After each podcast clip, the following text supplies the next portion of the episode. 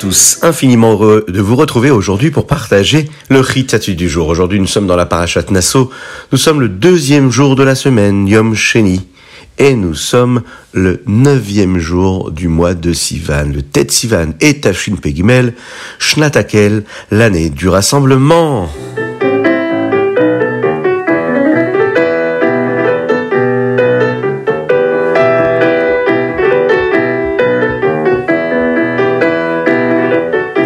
Les bénis Israël ont voyagé dans le désert. Vous savez que le désert, c'est un endroit où il n'y a pas d'eau. Il n'y a rien qui peut y pousser dans le désert. La Gdusha, la sainteté, elle, c'est ce qui pousse. La Gdusha, c'est la source de la vie. La sainteté, c'est la source de la vie. Lorsque rien ne peut pousser, c'est qu'il n'y a pas de vie. Lorsque rien ne peut évoluer, grandir, alors il n'y a plus de place pour la Gdusha. Il n'y a pas de place pour la sainteté, mais uniquement pour l'inverse de la sainteté. Les bénis Israël, pendant plus de 40 ans, ils vont aller dans ce désert-là, dans cet endroit où la gloucha n'avait pas de place. Mais il ne faut pas se soucier. Comme la paracha nous l'enseigne, on va construire le Mishkan, la Shrina va résider, ils vont porter avec eux le Haron. Cette lumière-là de la sainteté va repousser toutes les forces de la Klippa. Ces années qu'ils vont passer dans le désert, ce sont des années très importantes. Elles vont préparer le monde à la venue de Mashiach. C'est un peu comme chacun d'entre nous. Lorsqu'on évolue dans la vie, on peut aller d'un endroit à un autre, vivre des moments, des expériences. Eh bien, peut-être qu'on bouge d'un endroit à l'autre, peut-être que rien n'est jamais toujours pareil, mais tout cela fait partie d'une évolution et de la préparation de notre vie à celle de la délivrance de Machiar. Dans le Chumash, aujourd'hui, dans le Chéni, nous parlons des Lévi'im qui, eux, devaient apporter les corbanotes, les sacrifices. Ils étaient prêts à servir Dieu dans le Mishkan. Ils avaient des rôles bien définis, bien particuliers, pour accomplir ce que Dieu attendait d'eux. Et ils le faisaient en représentant le Ham Israël, le peuple juif tout entier. D'ailleurs, Rachid nous dit que dans ce verset-là, du début de la paracha et du chéni d'aujourd'hui, euh, il y a le mot Israël qui apparaît cinq fois, à cinq reprises. Et eh bien pourquoi? Rachid nous expliquer que c'est Hachem qui aime le peuple juif. Cela nous montre cet amour qu'il avait pour lui, parce que les bénis Israël pouvaient être un petit peu désolés et triste de ne pas être choisi par Akadosh Baruch comme les Lévim l'étaient pour accomplir toutes ces tâches dans le Mishkan. Alors, à cinq reprises, le mot Israël apparaît pour montrer qu'Akadosh Baruch les aime comme il aime les cinq Chumshe Torah, les cinq livres de la Torah. Moshe et Aaron vont accomplir précisément ce que Dieu va leur demander de faire, et les Lévim en feront ainsi. Euh, par exemple, des lois qui concernent les Lévim. Le Lévi, par exemple, peut servir dans le Mishkan, même s'il avait, par exemple, un défaut. Euh, alors que les Kohanim, eux, non, s'ils avaient un défaut, ne pouvaient pas servir dans le Mishkan. Le Lévi, lui, commençait à apprendre son travail dès l'âge de 25 ans. Et il commençait vraiment à travailler à l'âge de 30 ans. Il l'arrêtait de travailler à l'âge de 50 ans. Il pouvait continuer à faire autre chose, mais pas vraiment de porter les parties du Mishkan. Après 50 ans, il pouvait faire autre chose. Quelles sont les autres euh, missions et fonctions que le Lévi pouvait avoir? Eh bien, par exemple, ouvrir et fermer les portes du Beth Amikdash. Il pouvait également jouer de la musique. Il pouvait chanter, porter hum, des poids qui n'en avaient pas trop. Il pouvait aussi garder les portes du Mishkan afin que les personnes qui n'en avaient pas la possibilité n'y entrent pas. C'était leur fonction à ces Lévi'im, et on espère très rapidement retrouver le Beth Amikdash et voir les Lévi'im accomplir leur travail, leur service de Dieu, dans la joie et la gaieté.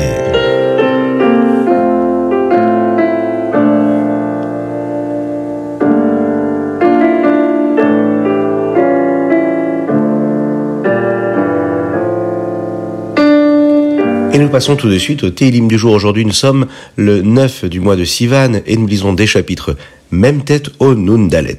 Dans le dernier verset du chapitre 50, Nun, David Ameler dit comme ça Artoda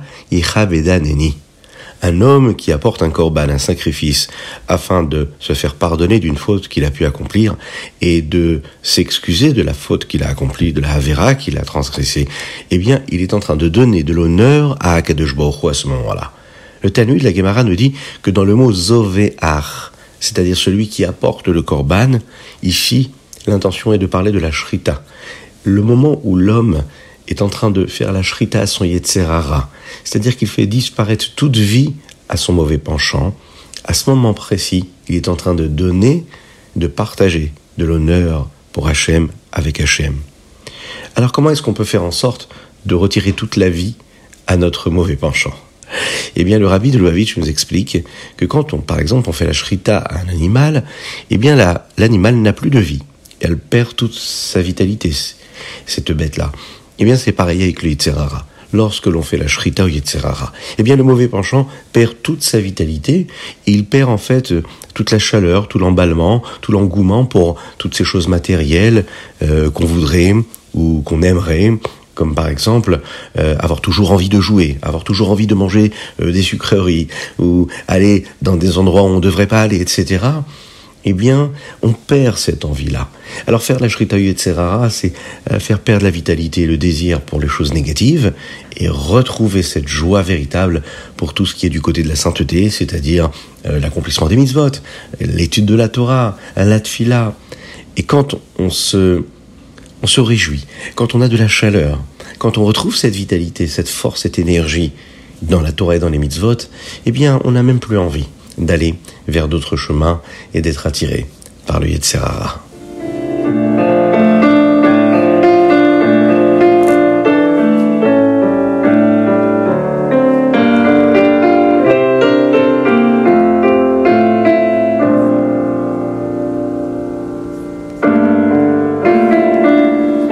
Et nous passons tout de suite au Tanya. Nous sommes dans le Shahar Aichud Ve'emuna, le deuxième chapitre.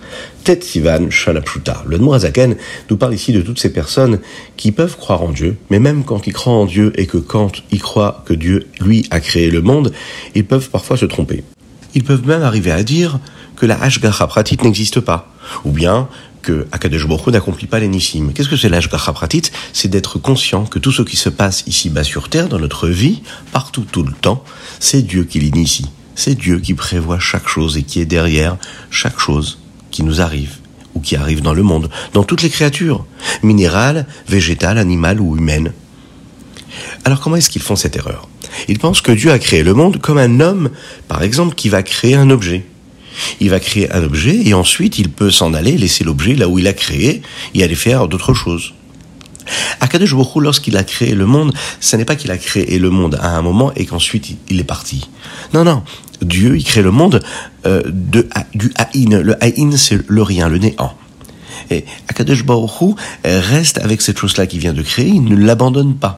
Quand il pense que les miracles n'ont pas eu lieu, même en lisant la Torah, il suffit de voir le Rabbi Shneur Zalman donne l'exemple de Kriyat Yamsouf. Vous savez, quand la mer s'est fendue en deux, que les béné Israël ont pu passer lors de la sortie d'Égypte, eh bien, le texte nous dit que les eaux se sont séparées en deux et elles se sont tenues comme des murailles et les béné Israël euh, sont passés entre ces murailles-là.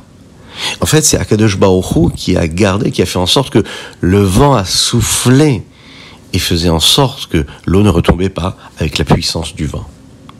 Il faut savoir que même un petit changement de la nature dans le monde, c'est qu'Akadosh Baruch a voulu que cela se passe.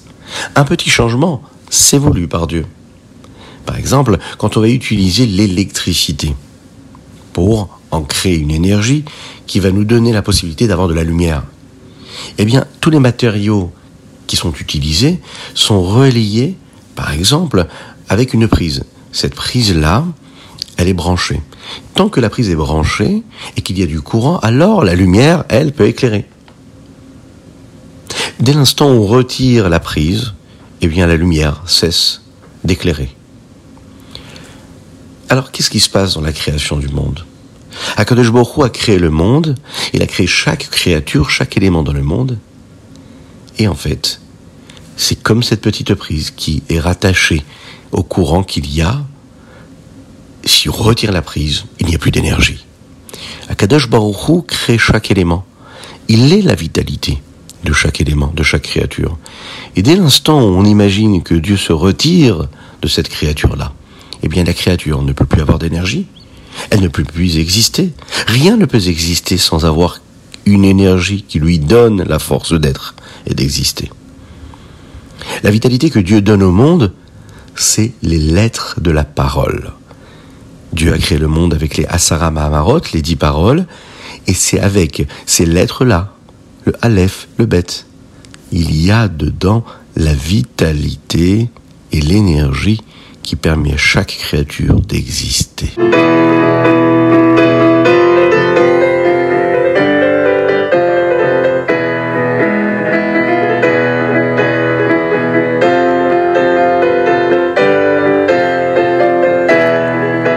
Nous passons au Ayom aujourd'hui. Nous sommes le Tetsivan.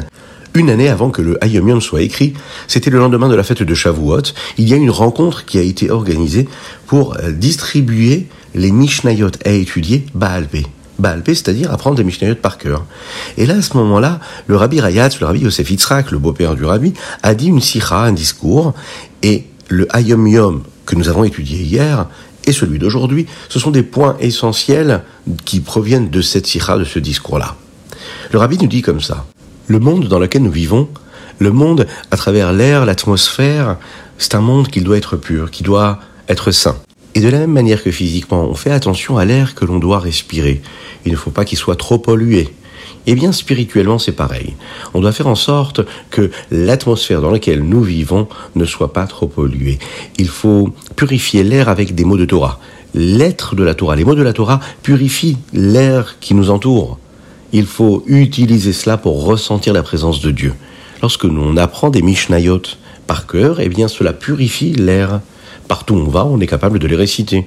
On peut dire que des Mishnayot dans chaque endroit, c'est important parce que même quand on n'a pas un livre, eh bien on peut se les réciter. Les Mishnayot, elles, elles nous relient à l'âme et l'âme nous relie à Dieu.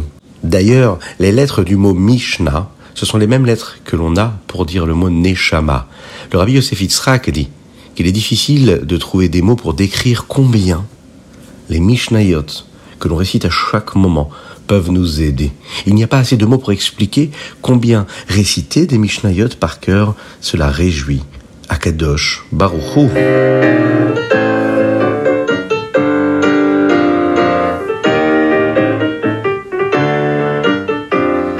Et nous passons tout de suite au Rambam. Aujourd'hui, nous sommes première partie dans le Noussar du Birkat Amazon, c'est-à-dire toutes les bénédictions qui constituent le Birkat Amazon que nous récitons juste après le repas, après avoir mangé du pain.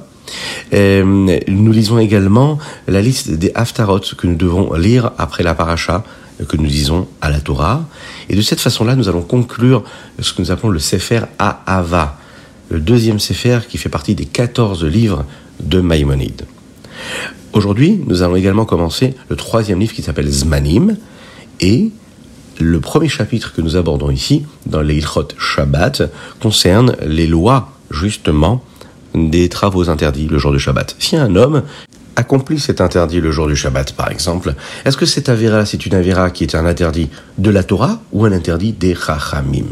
Vous le savez qu'il y a une différence entre ces deux interdits-là, même si les deux sont interdits. Euh, cela a des conséquences au niveau de la punition. Est-ce que c'est une punition qui viendra du tribunal et qui concerne cette mlacha qu'il a pu accomplir Et une des lois qu'on apprend ici, c'est que pour constituer un interdit ici et une loi qui aurait été enfreinte, eh bien, il faut qu'il y ait une kavana, une intention de mal faire. C'est-à-dire qu'un homme qui ne sait pas que c'est interdit, la punition, vous l'imaginez bien, est beaucoup moins importante puisqu'il ne savait pas que c'était interdit. Dans le deuxième chapitre, nous apprenons aussi que les lois de Shabbat sont très importantes, mais il y a des lois qui sont plus importantes que les lois de Shabbat, c'est par exemple les lois de la vie. Cela veut dire que euh, si on est un jour de Shabbat et il y a une personne qui est en danger et qu'il faut absolument aller le sauver, eh bien on n'a pas besoin de demander la permission à un rave ou à qui que ce soit. On va tout de suite lui sauver la vie, même si pour cela on va enfreindre le Shabbat et euh, faire des travaux interdits le jour de Shabbat, parce que la vie d'un homme est beaucoup plus importante, et la Torah nous demande d'aller lui sauver la vie euh, le plus rapidement possible. Qu'Hachem fasse qu'on soit toujours, toujours, toujours dans de bonnes conditions, et qu'on puisse accomplir toujours la Torah et les mitzvot dans la bonne santé jusqu'à 120 ans, Bezrat Hachem.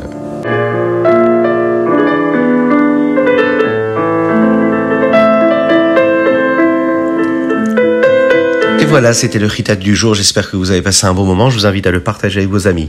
Envoyez-nous vos dédicaces. Soutenez tout cela, ce projet de diffuser la Torah et les mitzvot et surtout le Ritat tel que le rabbi nous l'avait demandé. Et aujourd'hui, nous avons une dédicace spéciale et on remercie la famille Nejar pour cette dédicace. Leilou Nishmat Nissim Ben Baruch. Quelqu'un de vous fasse que ces mots de Torah puissent être une source de bénédiction et d'élévation pour la Neshama de notre cher Nissim Ben Baruch. Qu'Hachem nous envoie le Mashiach et qu'on puisse très rapidement tous se retrouver pour chanter et danser avec la venue de Mashiach.